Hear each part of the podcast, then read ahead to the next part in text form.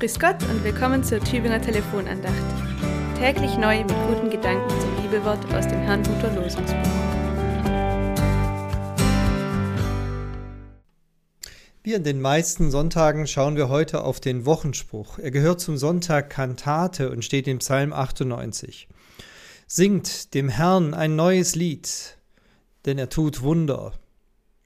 Nun könnte man sagen, es geht hier um ein modernes Lied, nicht ein altmodisches. Neue Lieder sollen angestimmt werden.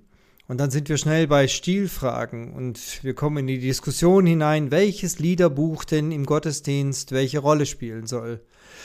Es wird heftig gestritten zwischen Gregorianik oder Bach, zwischen Beethoven oder Popmusik. Manchmal geht es auch um die Frage nach dem Kampflied, dem Protestsong oder eher dem Heimatlied.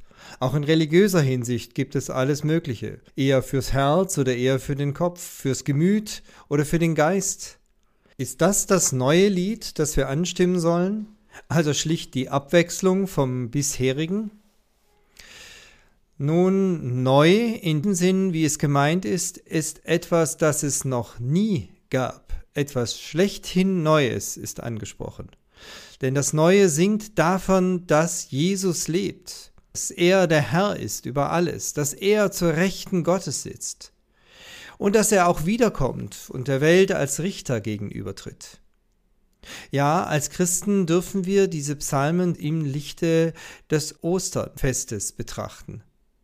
Und auch das ist doch neu, dass Jesus Christus den Tod überwunden hat und dessen Gefolgschaft beiseite schiebt, und damit meine ich zum Beispiel die Lebensgier auf Kosten anderer, die Angst, etwas zu verlieren und auch das uns verklagende Gewissen, nämlich unsere Schuld mitsamt allen ihren Auswirkungen. Von dieser Entlastung ist zu singen, denn sie ist wirklich neu, etwas ganz Neues, was es vorher nie gab, und darüber ist Gott zu loben und zu preisen. Dieses neue Lied ruft auch die Heimatlosen zur Heimat ins Vaterhaus. Es ruft den Leichtsinnigen zur Einkehr bei Gott. Es ruft den Sünder zur Umkehr auf Gottes Weg. Es ruft den Verstockten zum Weinen und den Weinenden zur Freude. Das Lied, das den Säugling in der Taufe zu Gott ruft, ist auch gemeint, und das den Jungen und das Mädchen bei der Konfirmation zum Bekenntnis ruft das Eheleute zur Liebe und zur Treue aufruft. Und aber auch das Lied, das über dem Totenbett und dem offenen Grab die Gewissheit der Auferstehung verkündet. Das alles ist das neue Lied von Jesus Christus, dem Herrn und Erlöser. Und deshalb soll die alte Leier nun endlich verstummen.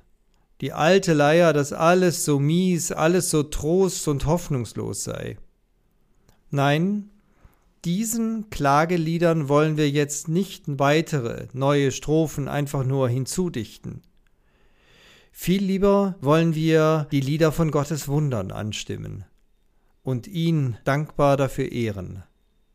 Es grüßt Sie herzlich aus Gommeringen, Ihr Peter Rostan.